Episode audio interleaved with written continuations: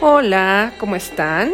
Muy bienvenidos, muy bienvenidas a este su espacio de la reflexionada, aquí con la que suscribe Ada Catalán, terapeuta integrativa.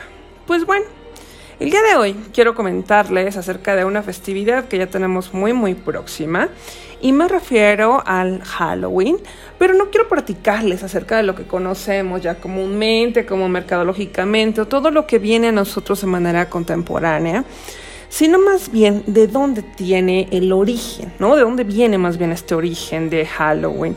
Y pues me refiero precisamente al Samhain. El Samhain que es precisamente el festival que se celebraba por los antiguos celtas entre el equinoccio de otoño y el solsticio de invierno. Comenzaba al anochecer alrededor del 31 de octubre y duraba tres días. El Samhain marcó la transición entre las mitades más luminosas y las más oscuras del año y se celebró en todas las comunidades antiguas célticas de Europa incluidas Irlanda, Gales y Escocia. Se consideraba por los antiguos celtas pues como este tiempo en el que se levanta el velo entre los reinos humano y espiritual, y al que muchos consideran como les decía el antecesor del Halloween. Samhain es también la palabra irlandesa moderna para el mes de noviembre. En Irlanda, en la colina Ward, en el condado de Meath, que es el sitio sagrado de este festival y que en los últimos años pues la gente se reúne allí para que se eh, festeje Halloween y para de alguna manera tener este resurgimiento del Samhain moderno. Este festival pues bueno era considerado pagano obviamente y eh, los antiguos celtas, como les decía, pues dividían el año en dos mitades, la mitad que era la más luminosa y la más oscura, y realizaban cuatro celebraciones para marcar el cambio de estaciones. El Imbolc, que es el celebrado entre el solsticio de invierno y el equinoccio de primavera, Beltan, que es el celebrado entre el equinoccio de primavera y el solsticio de verano, Lognasda, celebrado entre el solsticio de verano y el equinoccio de otoño, y el Samhain, celebrado entre el equinoccio de otoño y el solsticio de invierno. De estos cuatro tiempos sagrados, el Samhain era el más significativo porque marcaba la mitad más oscura del año y representaba el año nuevo celta. Y precisamente para este, este, estos antiguos celtas, pues este tiempo comenzaba en la oscuridad y cada día de 24 horas siempre comenzaba al anochecer.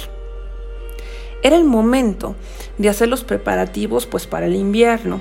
Se recogían las cosechas y los animales de los campos para sacrificarlos o alojarlos durante el invierno y utilizarlos para la cría.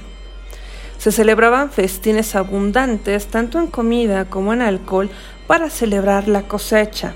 El Samhain también era un momento sagrado para reunirse y poner en marcha asuntos importantes, como la toma de posesión de nuevos reyes, y también pues se saldaban las deudas y se llevaban a cabo juicios por los delitos más crueles.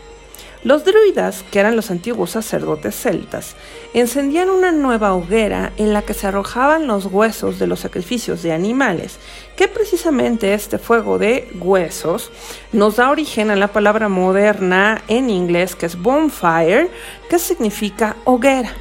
De este fuego, las personas encendían sus antorchas y llevaban las llamas a casa para encender el fuego en sus propios hogares. Algunos historiadores creen que estas festividades incluían sacrificios no solo de animales, sino que también había bailes y el uso de disfraces hechos con pieles de animales y posiblemente también con sus cabezas. El Samhain era considerado un momento auspicioso para que los druidas practicaran la adivinación, ya que la conexión con el mundo espiritual era más fuerte de lo habitual. El levantamiento del velo entre el otro mundo y el mundo físico significaba que el Samhain también se consideraba una época peligrosa para los antiguos celtas, pues estos reinos confluían y el paso entre ellos era más fácil. Los espíritus, tanto de alto como de bajo astral, podían actuar con más poder. El Samhain no marcaba simplemente el cambio del verano al invierno, sino que representaba un periodo de transición entre las dos estaciones. Por lo tanto, el Samhain no tenía tiempo, no pertenecía ni al verano ni al invierno. el reino humano ya no estaba sujeto, digamos, a las reglas del mundo físico y por eso era una, época de paz. Como pues era de esperarse, muchos eventos sobrenaturales importantes en la mitología celta ocurren precisamente durante la época del Samhain. Esto es que la segunda batalla, por ejemplo, eh, de Moitura, que era un momento crucial, o que fue más bien un momento crucial en la mitología irlandesa, y es uno de los textos medievales más importantes, se libra precisamente entre seres espirituales conocidos como Tuatha de Naa y el Fomoag, que se dice que tuvo lugar durante el Samhain. También es durante este tiempo que los Ischi, que son seres mágicos que eran conocidos por pasar libremente del otro mundo al reino humano, eran gente de colinas huecas, también así se les conocía, vivían en los montes del Chi, antiguos montículos funerarios que se creía que eran portales al otro mundo. Una vez al año, en el Samhain, estos portales se abrían al mundo humano y se podían observar los fuegos encendidos dentro y a la gente de Chi yendo y viniendo. Es decir, que en el Samhain los seres humanos podían viajar al mundo de la gente Chi, pero los seres Chi también podían caminar en el mundo físico. El festival de Samhain se celebraba en la colina de War también conocida como Tlachka, así conocida también por una poderosa druidesa que murió allí después de dar a luz a trillizos. Tiene un montículo que se le conoce como el de los rehenes y que está alineado con el amanecer del Samhain, lo que nos indica que en esta época del año, pues bueno, jugaba un papel muy importante en la antigua espiritualidad irlandesa durante al menos 5.000 años. Ahora bien, ¿cómo va esta transición del Samhain al Halloween? Pues bueno, cuando el cristianismo llega a Irlanda, más o menos en el siglo V, la Iglesia Católica pues le resultó muy, mucho más fácil convertir a los celtas incorporando ciertas celebraciones paganas en el calendario católico.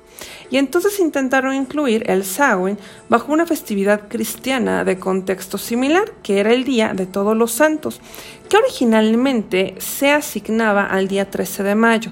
Es entonces cuando lo mueven al primero de noviembre y ya tenemos entonces, ya al 2, el Día de los Fieles Difuntos. ¿Por qué lo hacen de esta manera? Porque el primero de noviembre no pudo, digamos, todo el día de todos los santos absorber todo, eh, toda la ideología que tenía el Samhain y por eso es que se van también hasta el 2 de noviembre, así es como lo hicieron en Irlanda. Y el Día de Todos los Santos pues precisamente se convierte en una, en una festividad católica que se extiende en el siglo XIV y ya para el siglo XV pues comenzamos a ver ciertos escritos que describen celebraciones que se parecen más al Halloween que celebramos hoy que a lo que teníamos eh, o como lo tenía anteriormente digamos la Iglesia Católica. Ya durante el siglo XIX, pues la hambruna provoca el traslado de muchos irlandeses hacia Estados Unidos que traen consigo pues creencias y tradiciones asociadas al Halloween moderno, como lo es el tallado de linternas de calabaza, aunque cabe hacer la aclaración que históricamente los irlandeses utilizaban nabos, no calabazas.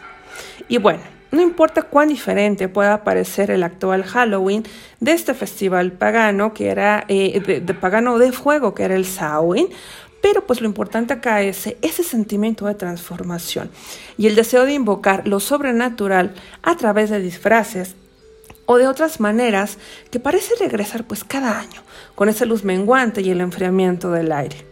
Estos sentimientos trascienden el tiempo y el espacio, conectando las celebraciones modernas con el Samhain, como un tiempo, insisto, de transformación de lo sagrado para el mundo celta y quizá también para los de un mundo aún más antiguo. Hasta acá pues bueno, la información eh, del Samhain, espero que les sea de utilidad. Y ya saben que no me voy sin antes recordarles que se den una vuelta por mis redes. Saben que me encuentran como Yukoyot Consultoría en Facebook, en en Instagram y también en YouTube. Me encuentran también en Facebook como Ada Catalán, terapeuta integrativa. Y saben que nos vemos por acá en eh, La Reflexionada vía Spotify y Anchor. Un gran beso, un gran abrazo. Celebren muchísimo este Halloween, este Samhain y recuerden, es esa época de grandes cambios. Bye bye.